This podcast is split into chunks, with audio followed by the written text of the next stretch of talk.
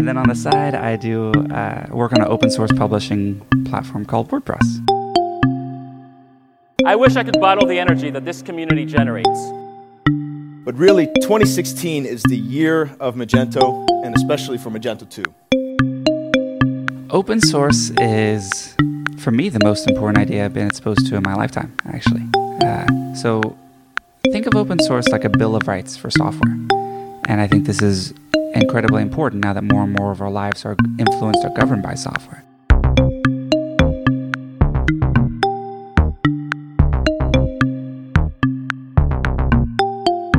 And the license that WordPress is under, the GPL, says you have the freedom to use the software for any purpose. You can see how the software works. You can modify the software, and then you can distribute those modifications to your friends. The beginning of Magento 1, 2008, right? 2008. I think the future of work and the future of all companies is that we're totally distributed. Hallo miteinander und herzlich willkommen beim OpenStream Podcast. So, the theme of this talk, of course, is what's going on inside Magento.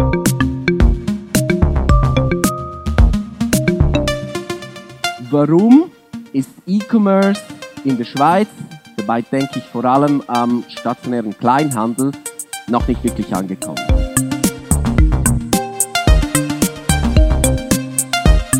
Hi there and welcome to the OpenStream podcast series. My name is Nick Weiser. I'm the founder of OpenStream, an e-commerce agency based in Zurich, Switzerland, and on Slack. We love to build online stores using free open source software like Magento, WordPress, and WooCommerce, and we do that since 2004. In our podcast, we're presenting selected WordCamp and Meet Magento talks, as well as other presentations that we like and might also be of interest to you as a developer, shop owner, or e commerce newcomer. Some talks are in German, others are in English. You can subscribe to the OpenStream podcast on our website and on SoundCloud.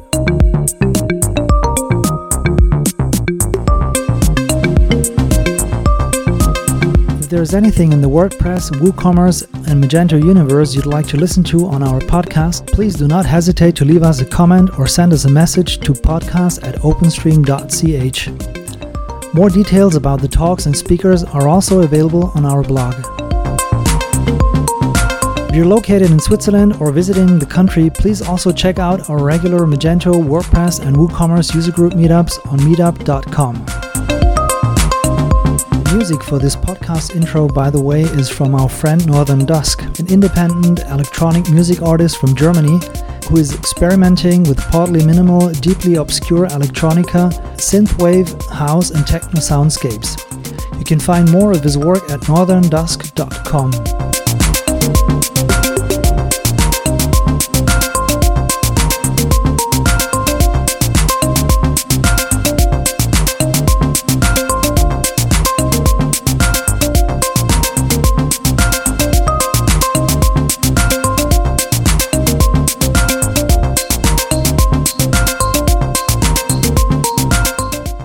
Remo Ruska zeigte in seiner TEDx Bodensee-Präsentation im September 2017 in St. Gallen, wie dezentrale Coworking Spaces nachhaltige Nährböden in Gemeinden, Städten und Unternehmen für die Flexibilisierung von Arbeit und Fachkräften schaffen und dadurch die lokale Wertschöpfung stärken. Auch OpenStream baut auf ein verteiltes Team, welches in Coworking Spaces oder in Home Offices arbeitet.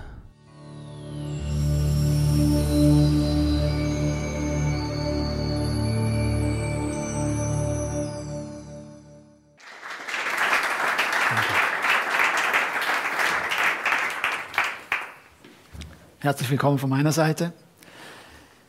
Ich möchte euch heute eine Geschichte erzählen, die ähm, dabei, beginnt, dass wir uns, dass viele von uns sich gar nicht mehr die Frage stellen, wieso wir eigentlich am Morgen aufstehen, Laptop einpacken, Mobile einpacken, zur Arbeit fahren, am Abend nach der Arbeit das Gleiche wieder einpacken und nach Hause gehen. Und um das zu verstehen, und als ich mir diese Frage gestellt habe, habe ich mir die Entwicklung vor Augen geführt. Ist jetzt sehr vereinfacht, aber Unsere Ururgroßeltern haben Arbeit erwirtschaftet, indem sie dort gearbeitet haben, wo sie ge ge gelebt haben. Sie haben Handwerk und mit Landwirtschaft ihr Einkommen verdient. Als die Dampfmaschinen gekommen sind, ähm, ist die Fließbandarbeit gekommen und man hat Fabriken gebaut. Mit den Fabriken kam die Prozessdenke und in der Folge wurde Effizienz, ein rationales Menschenbild, zog in die Wirtschaft ein. In der Folge kam der Computer, um die Effizienz weiter voranzubringen. Mit der Globalisierung der Märkte und der weiter Voranschreiten des Internets ist die Vernetzung immer größer geworden rund um den Planet. Ich habe mir dann die Frage gestellt, ja, und wieso geht der Mensch dann immer noch am Morgen, wenn er jetzt Laptop und Mobile Phone hat, zur Arbeit und wieder zurück, wie vor etwa 150 Jahren, als wir die ersten Fabriken gebaut haben. Und als ich dann dieses Bild gesehen habe, ist mir dann endgültig vor Augen geführt worden, dass das irgendwie alles keinen Sinn mehr ergibt. Wir sehen jeden Morgen dieses trostlose Bild von Pendlerströmen, das riesige Kosten verursacht und es ist umso unwahrscheinlicher, wenn, wenn man weiß, dass 75 Prozent von allen Erwerbstätigen heute im Dienstleistungssektor arbeiten. 50 Prozent von den Erwerbstätigen könnten heute theoretisch könnten heute theoretisch ortsungebunden arbeiten. Und wenn man dann noch weiß, dass neun von zehn Schweizerinnen und Schweizer ihre Wohngemeinde verlassen, um zur Arbeit zu gehen und dabei im Durchschnitt 14,5 Kilometer pro Weg zurücklegen und ihre Wohngemeinde insofern mehr oder weniger zurücklassen und das Geld irgendwo anders ausgeben, muss man dann sich nicht mehr verwundern, wenn wir so Phänomene wie Schlafgemeinden miteinander diskutieren. Und und dann habe ich mir gedacht, ja, wieso verändert sich dann hier nichts? Und also seit so vielen Jahren. Dann kam mir eine verhaltensökonomische Studie zu Auge, die besagt, dass wir Schweizerinnen und Schweizer befragt haben und die sagt, 75 Prozent von uns Schweizern pendeln seit drei bis fünf Jahren genau auf die gleiche Art und Weise.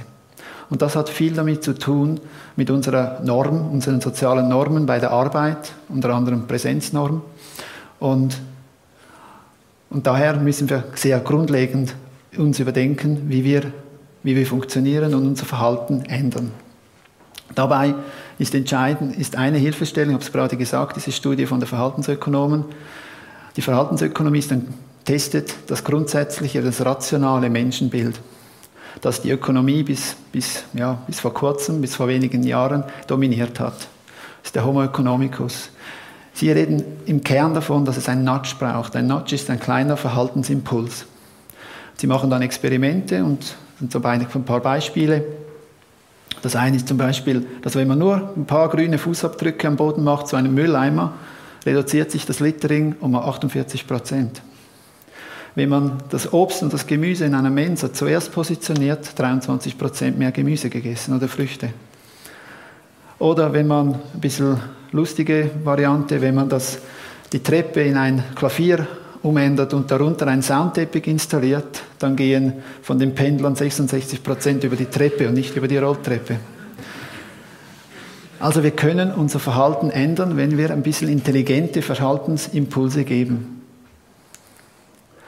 Für mich war der bedeutende Moment, um eben dieses einseitige rationale Menschenbild für mich selber zu verändern, der Moment, als im September 2015 193 Staatschefs der UNO das erste Leitbild gegeben haben.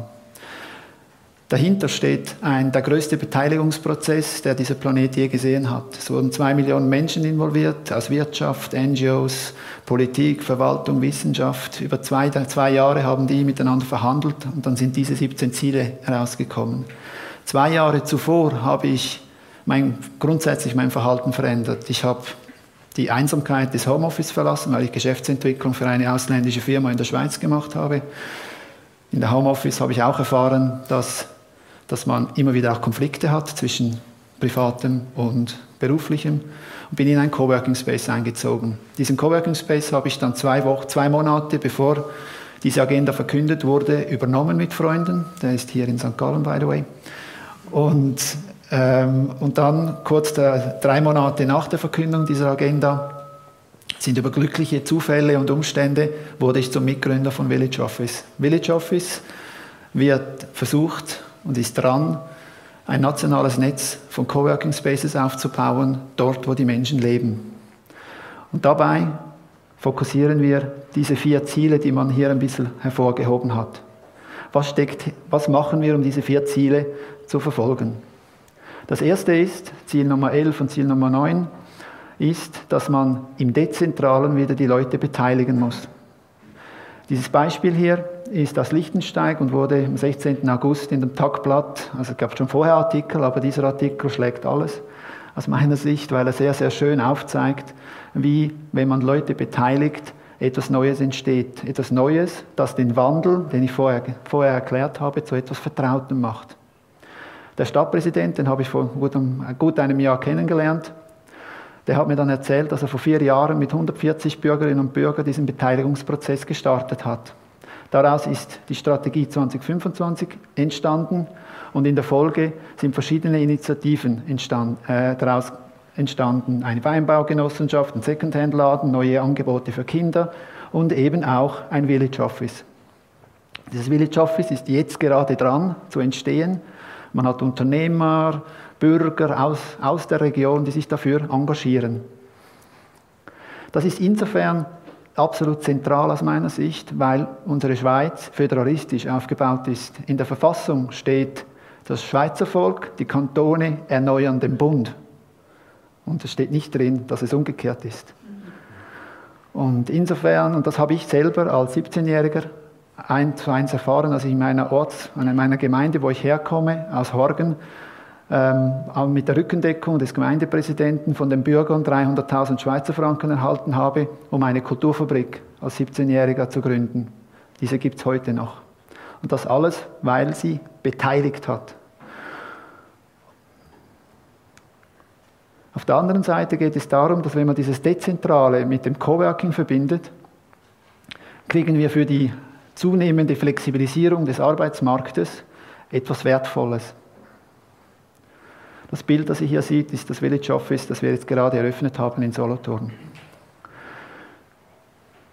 Wir müssen hier jetzt kurz über Coworking sprechen und dann über die Flexibilität. Coworking ist nicht die Bürogemeinschaft. Die Bürogemeinschaft ist etwas Privates. Das findet in einer Wohnung, in einem Büro statt. Man lässt niemanden rein. Bei Coworking ist öffentlich. Da ist eine offene Gemeinschaft. Coworking wurde von Brad, also der erste Coworking Space wurde von Brad Neuberg in San, in San Francisco 2005 gegründet. Er nannte ihn damals Spiral Muse, the Home of Wellbeing. Und insofern kann man sagen, dass Coworking vom Beginn weg von Lebensqualität bei der Arbeit gesprochen hat. Und als vor zwei Tagen an einer Konferenz Theo Wegner, der renommierte Arbeitspsychologe an der ETH, an einer Tagung in Zürich davon gesprochen hat, dass man heute nicht mehr von Arbeitszufriedenheit, sondern von Lebensqualität bei der Arbeit spricht, hat sich für mich ein weiterer Kreis geschlossen. Der zweite Punkt neben der Lebensqualität, der im Coworking entscheidend ist, ist der Fakt, dass die Coworking-Szene aus der Open Source IT-Umgebung entstanden ist.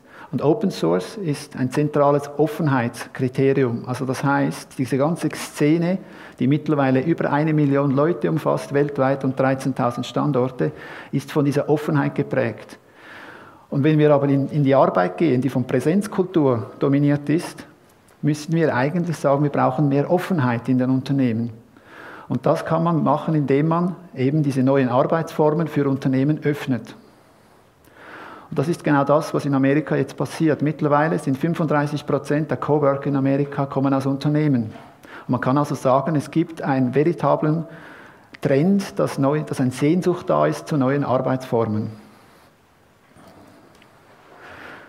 Und wenn man dann eben schaut, wo die Flexibilität in der Schweiz ist, die ist so weit fortgeschritten, dass sich bereits die Politik damit auseinandersetzt. 100 National- und Ständeräte haben zwei parlamentarische Initiativen unterschrieben zur Flexibilisierung des Arbeitsgesetzes.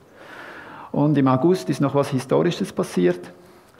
Zwei Arbeitnehmerorganisationen haben der Flexibilisierung des Arbeitsgesetzes zugestimmt, haben aber dann einen Kompromissvorschlag vorgelegt, der besagt, dass im Gegenzug die, der Schutz der psychischen Gesundheit der Mitarbeiter im Gesetz festgeschrieben wird. Ob sie sich durchsetzen, werden wir sehen, ist ein politischer Diskurs, der im Moment läuft. Aber man kann sagen, die Flexibilität ist da. Und wenn man das beides kombiniert, wird es zu etwas Wertvollem. Weil am Ende des Tages ist, wenn Leute sich einbringen und sie, sie lernen, als Menschen sich zu begegnen und das im Alltag erfahren, zum Beispiel in einem Coworking Space, was es heißt, sich als Mensch zu begegnen und nicht als Funktion, dann lernen sie ihre Talente und Stärken, die ihnen angelegt sind, wirklich auszuleben. Und das ist das, was am Ende des Tages ein erfolgreiches Unternehmen ausmacht. Wir wissen heute, dass es sechsmal wahrscheinlicher ist, dass ein Mensch, wenn er seine Talente und Stärken täglich ausleben kann, zu seinem Job gebunden ist. Zudem ist es dreimal häufiger, dass Menschen, die ihre Talente und Stärken jeden Tag ausleben können, von einer, von einer perfekten oder idealen Lebensqualität berichten. Und wenn man weiß, dass Lebensqualität mit dem subjektiven Wohlbefinden einhergeht, ist es auch entscheidend oder interessant, dass auch an einem TED-Talk übrigens ähm, John, John, John Aker über positive Psychologie klar und deutlich sagt, dass glückliche Mitarbeiter 37 Prozent mehr verkaufen und dreimal kreativer sind. Also insofern kann man am Ende des Tages sagen, wenn wir es schaffen, dass in Gemeinden Bürger wieder beteiligt werden, eingebunden werden, dass Menschen in Coworking Spaces eine neue Kultur lernen und aneignen, sich aneignen im Alltag und das tageweise, nicht jeden Tag, tageweise, dann können wir wirklich was verändern. Genau das wollen wir mit Village Office erreichen, indem wir bis 2030 ein nationales Netz von Coworking Spaces aufbauen, damit jeder Schweizer, jede Schweizerin innerhalb von 15 Minuten ein Coworking Space findet, der in ein lokale, lokales Netz von Dienstleistungen eingebunden ist. Können, und um das zu erreichen, arbeiten wir mit Unternehmen, Gemeinden, Kantonen, Immobilienbesitzer und Arealentwicklern zusammen. Jetzt können Sie sagen, das sind ein paar verrückte Typen, die hier irgendwas versuchen. So ist es nicht. Wir bauen auf Bestehendem auf. Denn die PTT hat bereits in den 90er Jahren erste Versuche gemacht mit Satellitenbüros in ländlichen Gegenden, unter anderem im Wallis, und hat dazu mal einfach erfahren, wir sind noch zu früh. Und ich behaupte, heute ist die Zeit da, um genau das zu machen. Dass ich, weil Visionen uns eine klare Richtung geben, aber erst die konkreten Taten die Welt verändern, möchte ich noch etwas sagen, wo wir heute stehen. Nach nur eineinhalb Jahren ist es uns gelungen, 37 Standorte in einem Netzwerk zusammenzuführen. Wir haben bewusst die juristische Form der Genossenschaft gewählt, um dieser Schwarmintelligenz, von der wir heute auch schon was gehört haben, entsprechend eine Grundlage zu geben. Wir haben zwei eigene Village Offices, eben mit Immobilienbesitzern, eröffnet. Das sind die beiden blauen Punkte. Wir haben über, mittlerweile über, etwas über 100 Genossenschafter angezogen und haben über unsere Webseite von über, aus über 60 Gemeinden Selbstbewertungen erhalten und wissen, dass eine gewisse Nachfrage da ist. Es sitzen auch heute hier im Saal Leute, die sich mit diesen Gedanken konkret befassen, aus hier aus der Region, um diese Idee, die Matthias Müller in Lichtensteig bereits umsetzt, eben auch in ihrer Gemeinde konkret vorwärts zu bringen. Aber am allerwichtigsten ist, um den Kreis zu schließen, wir haben acht Pionierunternehmen nach nur vier, fünf Monaten am Markt gewinnen können, die mit uns jetzt auf diese Reise gehen. Wir begleiten sie, dass ihre Mitarbeiter, die, das, die diesen Versuch starten können, nicht mit einem negativen Erlebnis am Ende des Tages sagen, das Ganze bringt gar nichts.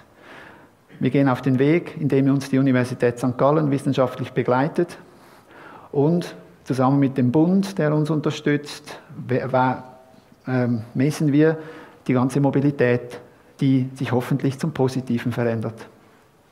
Am Ende des Tages bin ich überzeugt, dass das Theo Wehner vor zwei Tagen gesagt hat, sage ich schon ein bisschen länger, dass wenn wir über Lebensqualität uns Gedanken machen bei der Arbeit, dann sparen wir uns einen Haufen Kosten ein. Und zwar für die Wirtschaft, die Gesellschaft und die Umwelt. Ich lade Sie alle ein, sich über das ein bisschen Gedanken zu machen und vielleicht am Montag, wenn Sie zur Arbeit fahren, zu sagen, ja, wieso mache ich das eigentlich alles jeden Tag? Vielen Dank.